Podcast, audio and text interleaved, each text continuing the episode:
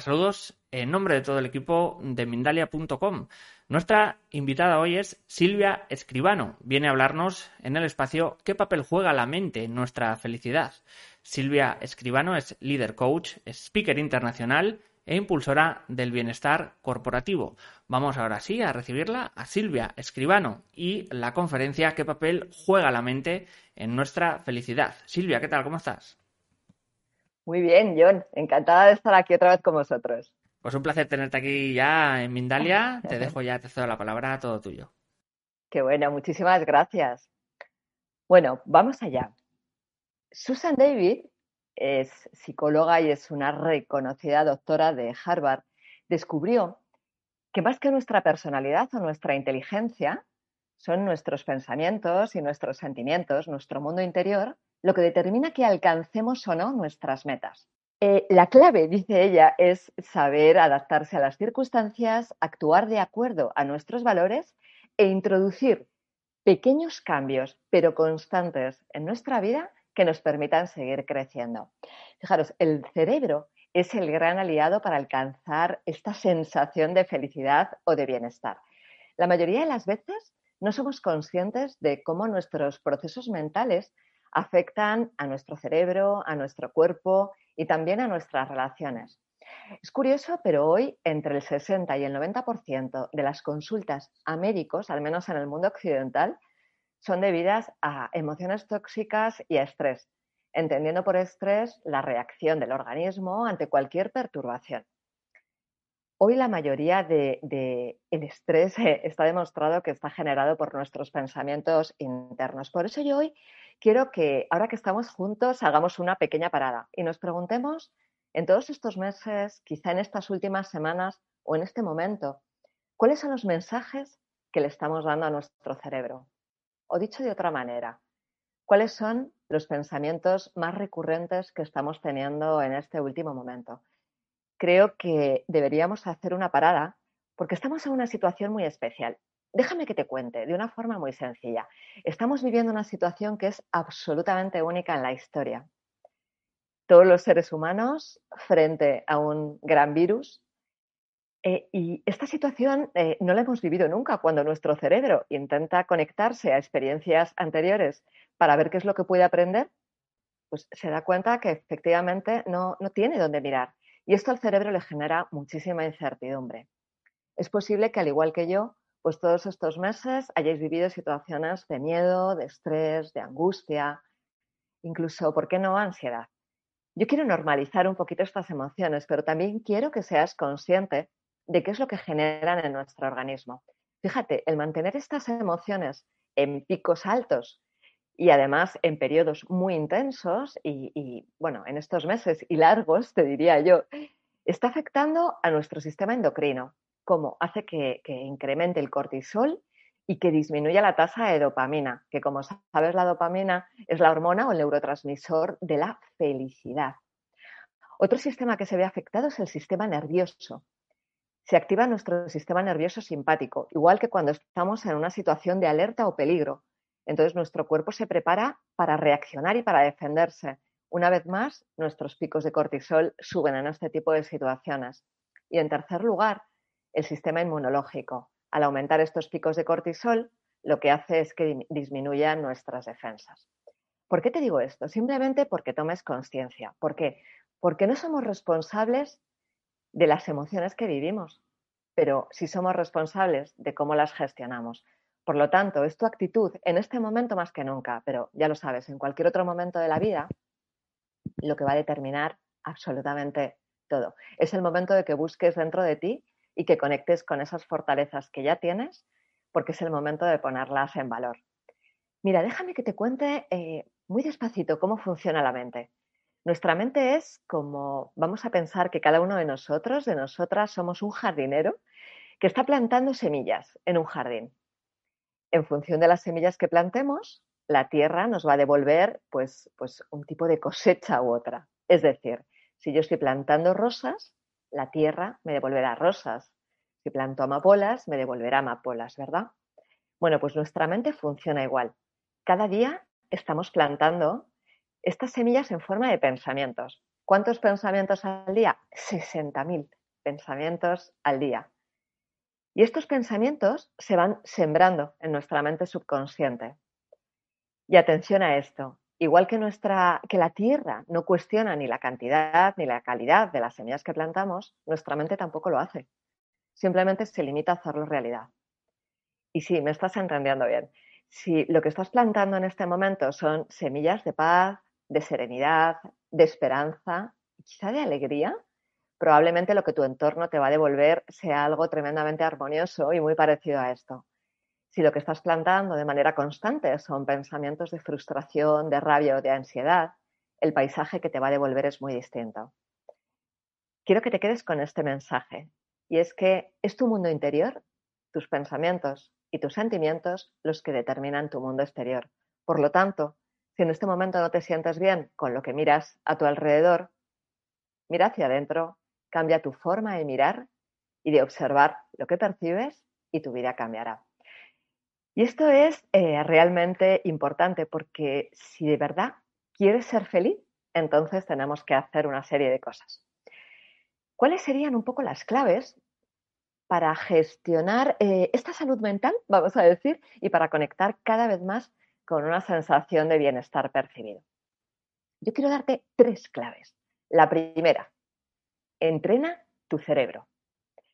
Recuerda que tu cerebro está preparado para la supervivencia y que conectar con emociones que le acerquen a, la felicidad, bueno, pues no es una de sus prioridades, la verdad.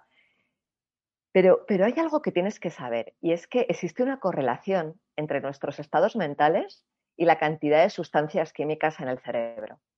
Y esto es muy interesante. Por ejemplo, yo quiero preguntaros, que levante la mano quien quiera sentirse mejor en estos momentos. ¿A quién le gustaría tener una mayor sensación de serenidad?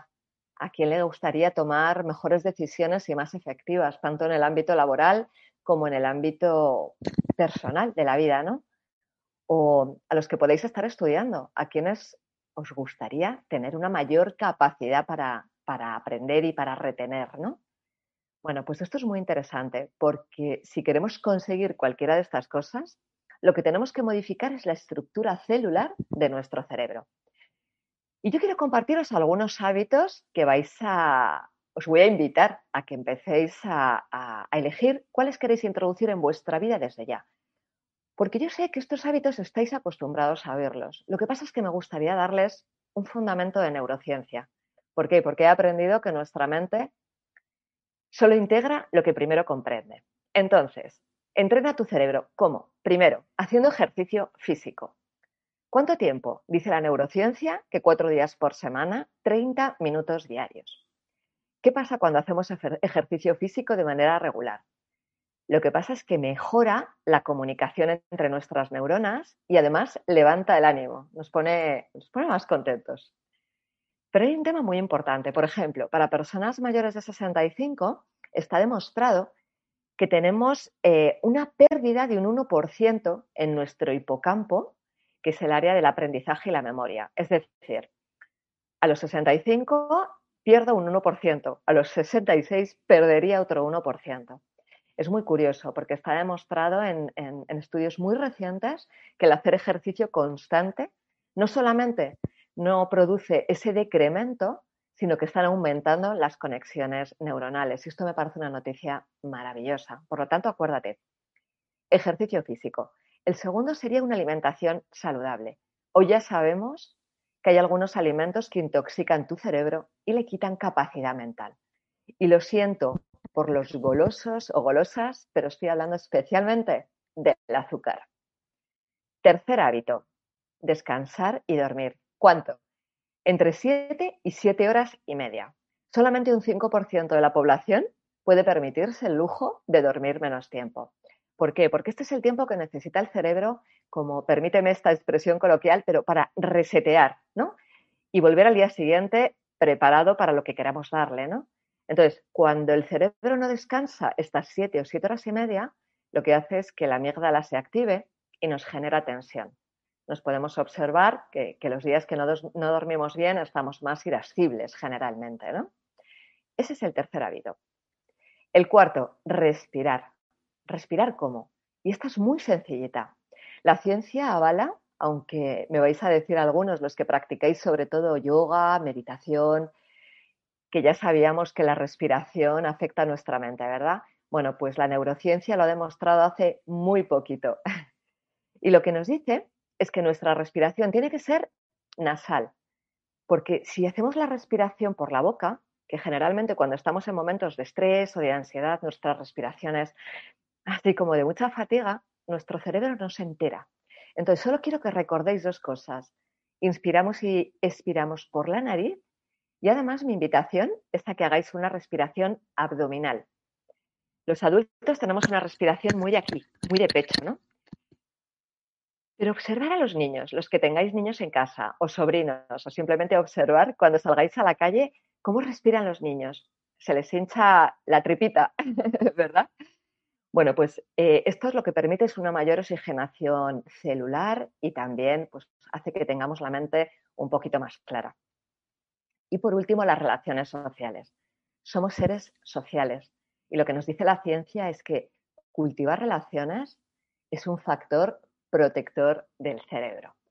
Bueno, esta sería la, la, primera parte de entrena tu cerebro. Y ya hemos visto que podemos entrenarle introduciendo estos cinco tipos de hábitos, fundamentados por la ciencia.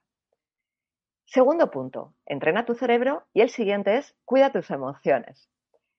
Cuando experimentamos emociones, se activa nuestro sistema límbico de forma automática. Y dentro de este cerebro límbico, pues hay un montón de regiones súper importantes. A mí me gustaría destacar dos, que son el hipocampo, es la zona encargada del aprendizaje y la memoria, y además la amígdala.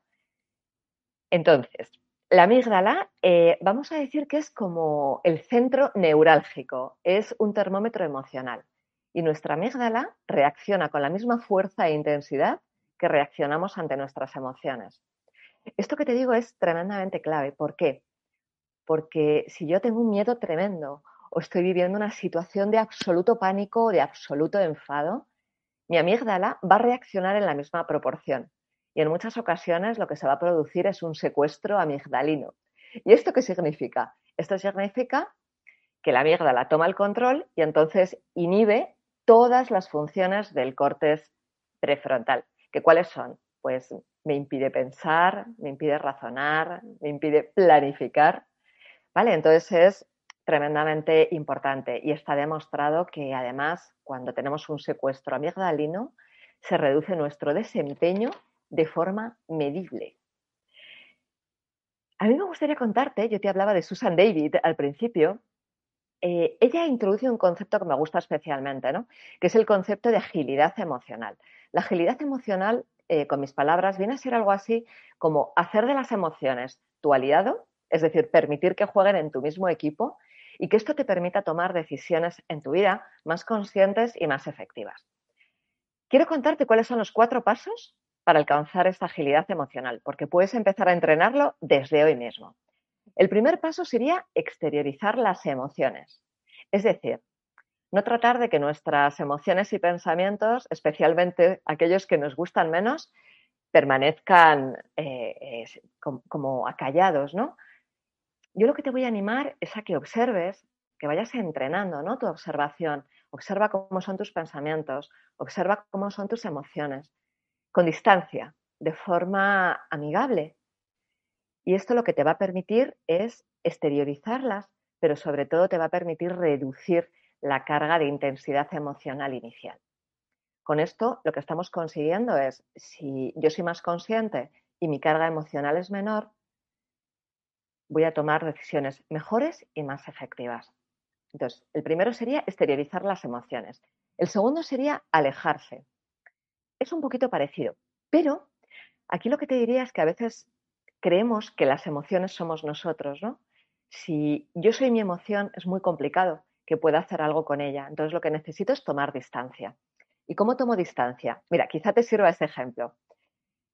Yo siempre pienso que las emociones son las inquilinas y nosotros somos los arrendadores. Entonces yo puedo mirar a mi inquilino y decidir cómo me quiero relacionar con él si inquilino y arrendador fueran la misma persona, aquí la cosa se complicaría bastante. Entonces, una vez más, lo que te voy a pedir es que des un paso atrás, te permitas observar tus propias emociones, nombrar las emociones y a partir de ahí, una vez más, se te va a abrir un campo amplísimo de posibilidades y vas a poder tomar mejores decisiones. El tercero es preguntarte los porqués. Y esto quiere decir que conectes con tus valores. Pregúntate cuáles son tus valores. Y sobre todo, hay una pregunta que me funciona muy bien, ¿no? Y es, ¿quién quiero ser en esta situación? En una situación complicada, en una discusión, en un problema de trabajo. Mi pregunta siempre para tomar una decisión y no reaccionar de forma impulsiva es, Silvia, ¿quién quieres ser en este momento? ¿no? ¿Cómo quieres elegir? Y el último paso es avanzar. El último paso siempre es introducir acciones pequeñitas que estén en consonancia con nuestros valores y que nos permitan observar que vamos alcanzando metas, ¿no? Esto va, esto va, a activar nuestro sistema de recompensa del cerebro y nos va a permitir estar mucho más motivados para continuar. Por lo tanto, primer paso, exteriorizar las emociones. Segundo, alejarse, tomar distancia, preguntar nuestros porqués y, en último lugar, actuar. La mayoría de las personas, cuando tomamos decisiones, hacemos dos tipos de cosas, ¿no? O bien las embotellamos o bien las apartamos. ¿Y esto qué significa? Eh, cuando, cuando yo aparto y no estoy gestionando las emociones o intento encapsularlas para que nadie me las note, esto lo que, lo que hace es que me genera estrés, me genera ansiedad, afecta a mi bienestar psicológico y también puede afectar a las relaciones con los demás. Esto dice la ciencia que lo hacemos un tercio de la población. Y otra cosa que hacemos es tratar las emociones como hechos. Entonces, simplemente nos creemos que no podemos hacer nada con ellas y nos limitamos a aceptar que son como son. Hoy la ciencia nos dice que la calidad de nuestras emociones, escucha bien, determina la calidad de nuestros resultados. Y fíjate, nuestras emociones están influyendo en nuestros resultados, en la vida personal o en la vida profesional, en prácticamente un 80%. Déjame que haga un repaso muy, muy rápido por las emociones que podemos estar viviendo estos días. Comenzamos por el miedo. El miedo es una emoción que en este momento es tu gran aliado. ¿Por qué? Todas las emociones tienen un para qué. Todas las emociones tienen un propósito. Por lo tanto, si me las salto, me pierdo el mensaje que vienen a traerme. Yo en estos, en estos meses estoy invitando a todo el mundo a que, a que esté con sus miedos, eso sí, a que los gestionemos de forma equilibrada. El miedo es el que te va a hacer que te pongas la mascarilla, el miedo va a hacer que mantengas la distancia de seguridad, que no estés en reuniones grupales de más de seis o de diez personas, ¿no? Este es el miedo, porque el miedo lo que busca es protegerte. Entonces, qué importante es que cuando yo sienta que tengo miedo, me pare un momentito y simplemente me limite a escuchar su mensaje, ¿no? ¿Qué me está queriendo decir? ¿Qué es lo que estoy sintiendo amenazado en mi vida? Otra emoción importante por la que estamos pasando muchas personas es la tristeza. Mira, la tristeza es una emoción maravillosa, permítetela. Es la emoción, igual que el miedo, estaba enfocado a nuestra propia seguridad y autoprotección. Bueno, pues la tristeza lo que te permite es conectar con lo importante. Es la emoción que más te permite crecer, y desarrollarte, ¿no? Como tú quieras llamarlo, pero es la que está más conectada con el desarrollo personal. Fíjate porque eh, la tristeza lo que me habla es que ha habido una pérdida importante en mi vida. Y en este momento estamos perdiendo, pues muchas personas hemos perdido o bien nuestra salud o bien la salud de, de personas a las que queremos. O pérdida de libertad, o pérdida de relación, o pérdidas de trabajo. Es importante asumir que esta es una pérdida importante para mí y vivir el duelo tal cual, permitirme estar en soledad y hacerme preguntas. En ese momento, esta es la clave, en ese momento en que yo estoy en soledad y me hago, preguntas para ver cómo puedo salir de aquí y cómo puedo conectar con mis recursos internos, es en ese momento cuando todas esas fortalezas que yo te decía al principio que tienes dentro se empiezan a desplegar y salgo de esta situación mucho más fortalecida. Por lo tanto, no te pierdas a la tristeza porque es tu gran aliado para plantearte quién quieres ser en esta nueva etapa. Otra emoción súper importante es la rabia. La rabia nos ha salido a muchos y de forma muy intensa. ¿Por qué? Porque la rabia habla muy alto. La rabia vamos a decir que es la emoción que tiene una mayor carga energética y gestionarla de forma adecuada es tremendamente clave. ¿A qué responde la rabia? La rabia responde ante las injusticias. Por lo tanto, estos meses pues es normal que estemos teniendo rabia, ¿no? Nos parece que es injusto lo que está pasando, nos parece que es injusto lo que estamos viviendo los seres humanos o los países que están sufriendo más o las personas que están perdiendo cosas, ¿no? Creemos que es injusto y entonces nos enfadamos muchísimo, ¿no? Bueno, pues esta es la rabia. Pero la rabia, cuando la gestionamos bien, se convierte en coraje. Y es la emoción que nos permite pues, llegar a nuestras metas, ¿no?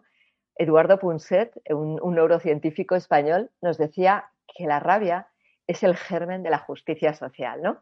Es como es una emoción como que está en la tripa y que nos permite conseguir las cosas que queremos, ¿no? Entonces, permítela salir. Y por último, la alegría. Claro que ha aparecido también la alegría. La alegría es una emoción que está muy conectada a la plenitud y a la gratitud.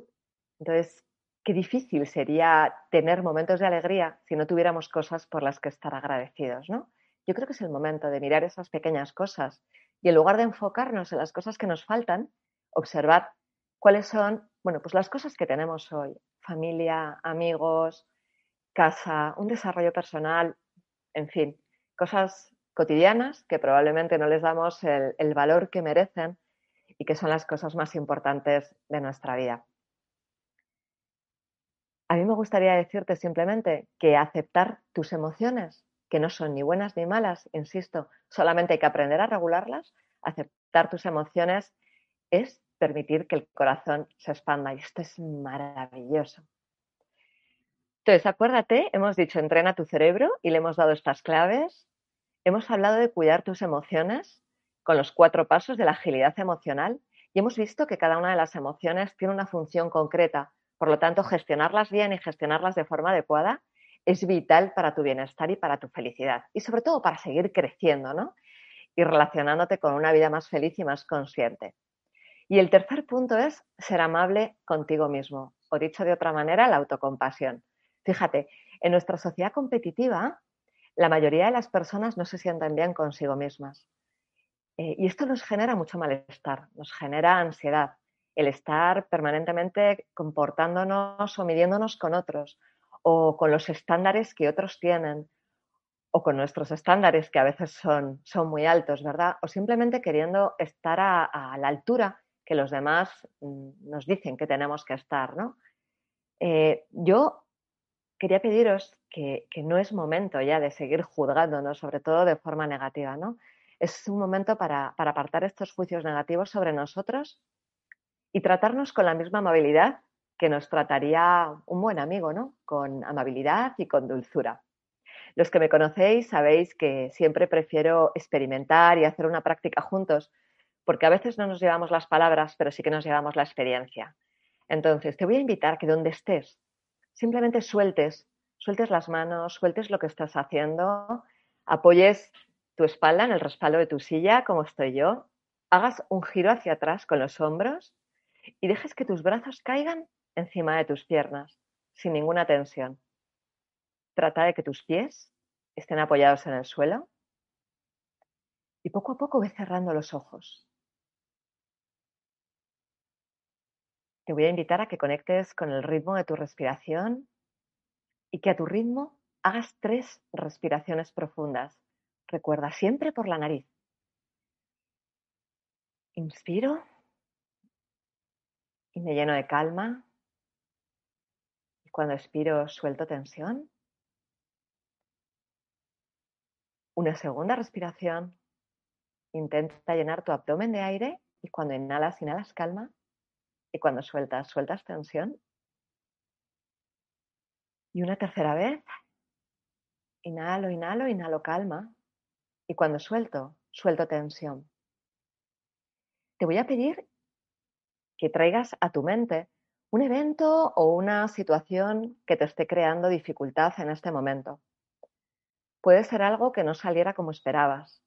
Puede ser algo que dijiste eh, y de lo que ahora te arrepientes. O puede ser algo que ni siquiera dijiste y te hubiera gustado decir. Durante tus próximas respiraciones, solo te pido que conectes con esta situación y que trates de traerla como si estuviera presente. Trates de recordar ¿Cómo te sentías? ¿Con quién estabas? cómo era tu gesto de la cara, cómo era el entorno y que con cada respiración trates de hacer esta situación un poquito más presente. Trata de sentir las emociones que sentías. Acuérdate, simplemente la siento y sienta lo que sienta, todo está bien. Una vez que tengo esta situación muy presente en mí, lo que te voy a invitar es a que conectes con una persona, una persona que sea importante para ti, una persona que te conozca muy bien, que te acepte con todas tus virtudes, con todas tus flaquezas, que sea una persona amable y absolutamente incondicional contigo. Yo te voy a pedir que traigas a la mente a esta persona, como si estuvieras contándole esta situación que estás recordando en este momento y que estás viviendo. Y poniendo la atención solamente en este amigo o amiga, en este maestro o maestra. Cierra los ojos e imagina cómo te miraría esta persona. ¿Qué te preguntaría? ¿Qué te diría? Quédate durante unos segundos respirando sus palabras, su abrazo, su mano y permítete acoger con dulzura esta amabilidad y estos sentimientos de cuidado que te está entregando esta persona que es importante para ti. Pon tu mano en el pecho y siente como el pecho se expande y se relaja con cada respiración. Y repite conmigo en voz alta, voz alta para ti, que al menos sea audible para ti, que yo pueda ser un amigo para mí mismo, que pueda tratarme con amor y compasión. Y por último, mira a ver si eres capaz de reconocer que todas las personas, igual que tú, pues quieren que se las trate con estos sentimientos de amabilidad, de dulzura y de compasión. Y simplemente repite esta frase que pueda ofrecer amor y compasión a los demás. Y ahora simplemente para soltar esta situación, para soltar a esta persona, lo que vamos a hacer es volver a respirar un par de respiraciones Inhala calma y cuando expiras sonríe. Y una segunda y última vez. Inhala, inhala, inhala calma. Y cuando respiras, sonríe y poco a poco, muy despacito y con conciencia, vamos abriendo los ojos. Fíjate que cuando experimentamos sentimientos de empatía y de bondad hacia nosotros mismos, no solamente se transforma tu mente, sino que también se transforma tu cuerpo. De estar preparado como para la acción o para defendernos, tu cuerpo empieza a conectar con la calma y con una sensación de relajación. Y es que el entrenar la bondad y la compasión hacia nosotros mismos lo que permite es que todos estos sentimientos de miedo, de ira o de frustración poco a poco vayan siendo cada vez más nítidos, ¿no? Y podamos relacionarnos pues, con estas situaciones difíciles o situaciones de dolor desde un lugar de amabilidad. Y yo por último, para cerrar, después de decirte estas tres claves que la neurociencia nos regala, voy a empezar por el final, ser amable contigo mismo, la autocompasión, cuida de tus emociones y además entrena tu cerebro quiero regalarte una frasecita, el último post que escribió Wayne Dyer antes de morir, ¿no? Él dice que, tú cuando haces un zumo de naranja, pues tú exprimes las naranjas y lo que sale es zumo, ¿verdad? Entonces es lo que dice que cuando, cuando tenemos por delante una situación difícil, una situación cotidiana o una discusión en el trabajo, en casa, y reaccionamos con rabia y con agresividad, pues si eso es lo que sale, es probablemente porque eso es lo que tenemos dentro en este momento. Entonces, si quieres empezar a devolver y a regalar amabilidad, compasión y alegría, lo primero que tienes que hacer es empezar a cultivarlo dentro. Pues muchísimas gracias por haberme acompañado hasta aquí y ha sido un placer estar con vosotros. Acuérdate y sea amable contigo. Pues Silvia, muchísimas, muchísimas gracias por eh, toda esta conferencia. Eh, agradecerte enormemente ah, y ahora sí me está viendo Silvia, decía eso, que agradecer enormemente eh, por esta conferencia. Vamos a pasar al turno de preguntas, pero antes os vamos a dejar con una información de Mindalia.com. En Mindalia.com puedes llegar a más y más personas en todo el mundo. Si quieres difundir tus talleres, promocionar tu libro o darte a conocer y llegar a millones de personas, envíanos un email a contacto arroba mindalia.com o llámanos por WhatsApp al más 34 644 721 050 y te ayudaremos a llevar tu mensaje al mundo.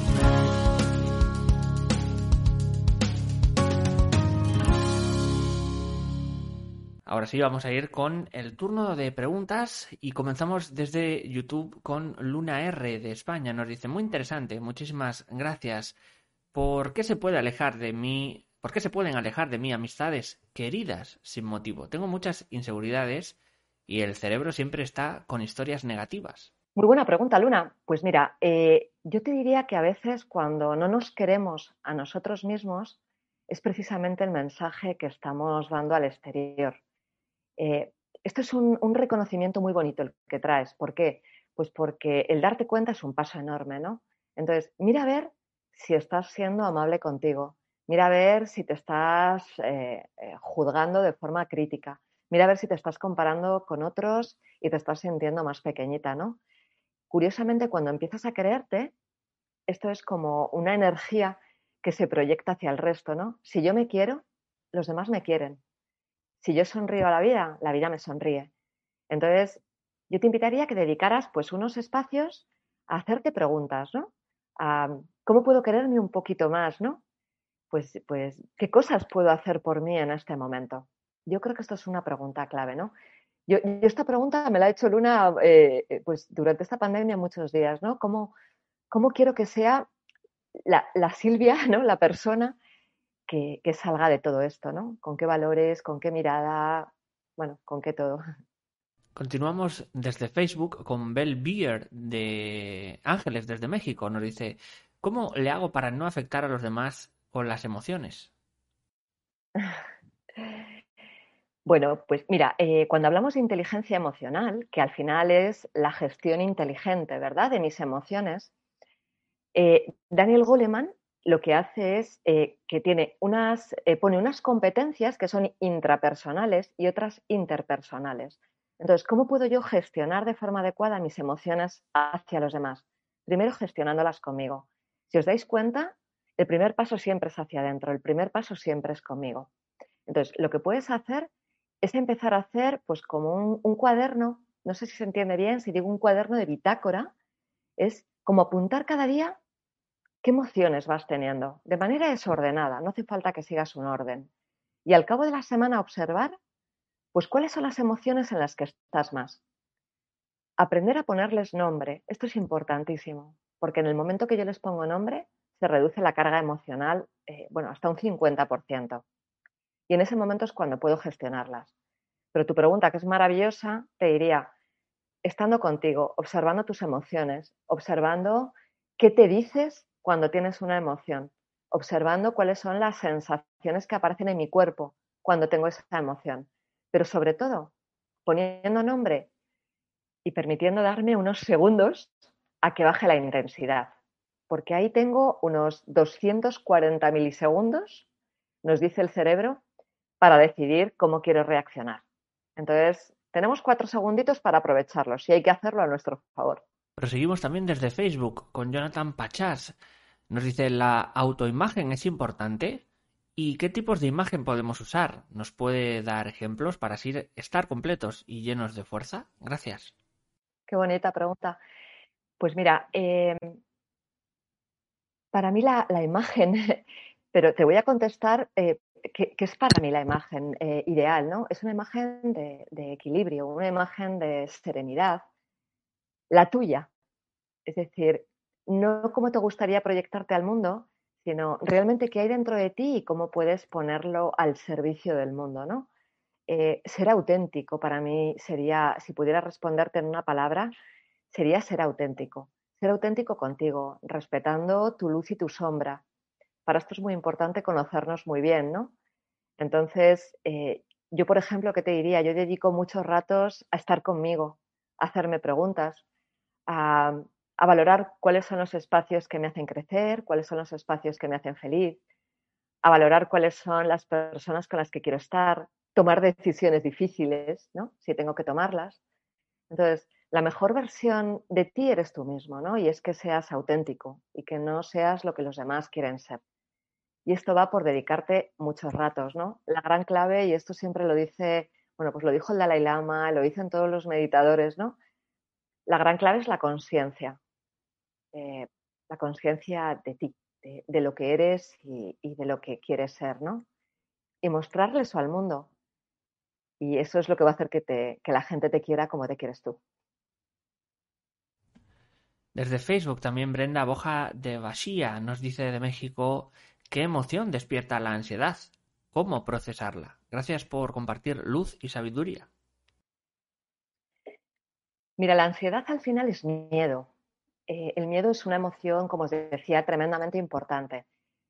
Fijaros, me voy a ir a un ejemplo mucho más amplio que el de este momento que estamos viviendo, incluso un ejemplo muy cotidiano, si me permites. Yo trabajo con, directivos que hablan en público y dan conferencias y yo les enseño, eh, les acompaño ¿no? a mejorar esa comunicación en público. La comunicación en público es algo que genera bastante ansiedad a las personas a las que no están habituadas, ¿no? Se, se, nos pone un nudo en la garganta, nos falta la respiración, algunos nos sudan las manos. ¿Y esto por qué ocurre? Pues mira, el miedo ocurre porque yo siento que no tengo los recursos suficientes para hacer frente con éxito a algo que yo siento que es una amenaza. Si yo en este momento percibo la presentación o la conferencia como una amenaza y siento que no tengo los recursos necesarios para hacerle frente, voy a sentir miedo. Y probablemente, si mis recursos siento que son muy poquitos y mi amenaza o la importancia de la situación es muy grande, mi miedo puede convertirse en ansiedad. ¿Vale? Entonces, ¿cómo regularlo? ¿Qué cositas puedo hacer para gestionar la, ansiedad? La respiración, en la respiración tiene siempre un gran aliado. Yo os animo de verdad a que empecéis a practicar con una respiración nasal y abdominal. Simplemente eso te va a reducir el estrés, te va, te va a regular los niveles de cortisol y dopamina. Eh, esto es algo que hacemos todos los que estamos siempre hablando en público, ¿no? trabajar con nuestra respiración, hacer una visualización positiva, puedes conectar con muchos recursos, ¿no? Pero sobre todo te animo a que empieces trabajando tu respiración. Abdominal, ponte si quieres las manos encima de la tripa, intenta llenarlo como si fuera un globo y luego observa cómo baja. Y es muy curioso porque vas a notar cómo, tu nivel de, ansiedad incluso tus pulsaciones empiezan a bajar ya me contarás. Me, encantaría que, luego me contarais, me escribierais y me, me contarais cómo, cómo se está yendo. Fiorella Cárdenas eh, nos dice, hermosa energía de Perú. ¿Cómo evitar hacer juicios sobre alguien cuando estamos con amistades que lo hacen y no caer en, lo mismo? Algo que nos aconseje. Muchas gracias. Qué bueno. Bueno, eh, la verdad que es que los pensamientos que tenemos o los juicios que tenemos sobre otros o sobre nosotros, la mayoría son automáticos. Em, ahí lo que puedes hacer es trabajar la atención, trabajar la conciencia. Ahora mismo que, yo llevo trabajando estos meses, bueno, pues en, acompañar en la medida que yo puedo a que las personas se sientan un poquito mejor, lo que estamos trabajando es, viene a través de la meditación, viene a través del mindfulness, viene a través de yoga o incluso de focalizarnos mucho en una tarea cotidiana, es trabajar nuestra atención. ¿Y eso para qué? para que nuestra mente esté con lo que hay. Entonces, cuando, si yo estoy atento, eh, yo no me voy a dejar llevar por, esos juicios negativos o por esas energías, sino que voy a tener la capacidad para decir, esto que estoy viendo no me gusta y quiero, quiero elegir relacionarme con ello de otra manera distinta. Entonces, mi gran clave es que entrenes la mente. Aquí está todo, ¿no? O sea, aquí, aquí está todo lo que necesitas para ser feliz. Entonces, entrena tu atención, como tú quieras. Simplemente, ya te digo, pues puedes hacer unos minutos de respiración, unos minutos de mindfulness, eh, una postura de yoga, una sana, o si te gusta cocinar, pues estar muy focalizada cada día, tres o cuatro minutitos, ¿no? En, cocinar ese, ese plato que te gusta o en comértelo. Y te vas a reír porque cuando esto lo hacemos de forma continua, de forma cotidiana, nuestro cerebro empieza a generar como un cableado distinto, ¿no? Y lo que hace es que empieza a afecta sobre todo a nuestro cerebro límbico y en concreto a la región cingulada anterior, que es la que se encarga de regular las emociones. Entonces, detrás de todo esto hay un circuito neuronal importante. Mi respuesta concreta sería, entrena tu atención y permítete decidir cómo quieres seguir ¿no? esos juicios, esas conversaciones. Pues Silvia, vamos a dar estos últimos eh, segundos finales eh, para que te despidas de todos los espectadores. Agradecerte enormemente eh, que estés aquí con nosotros con Mindalia, así que estos últimos segundos para ti. Oye, pues nada, ha sido un placer, como siempre que estoy con Mindalia, que es maravilloso, que me permitís llegar a cualquier lugar del mundo yo solo quiero deciros que la auténtica clave para ser feliz, los que me, conozcáis un poquito sabéis que, yo me dedico desde hace mucho tiempo a, impulsar la felicidad y el bienestar personal y organizacional, pero quiero que sepas que, la felicidad está dentro de ti, no la busques fuera. Eh, fuera están pasando cosas muy difíciles, esto es verdad, ¿no?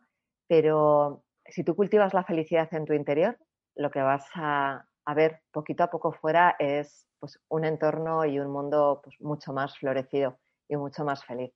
Entonces, contagia felicidad, contágiate tú de felicidad y sobre todo sé muy amable contigo. Esta es la auténtica clave para que puedas disfrutar de esta vida maravillosa.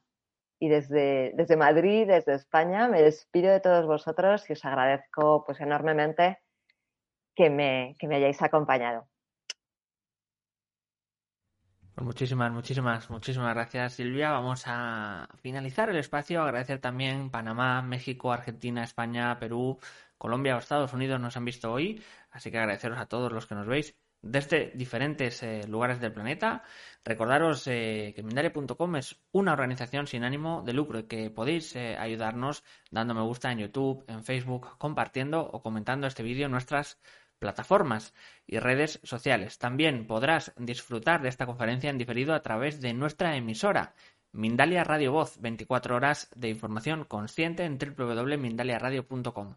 Por último, puedes hacer una donación mediante nuestra cuenta de PayPal que encontrarás en nuestra página web www.mindalia.com. Así que muchísimas gracias y nos vemos ya mismo en una próxima conexión de Mindalia en directo.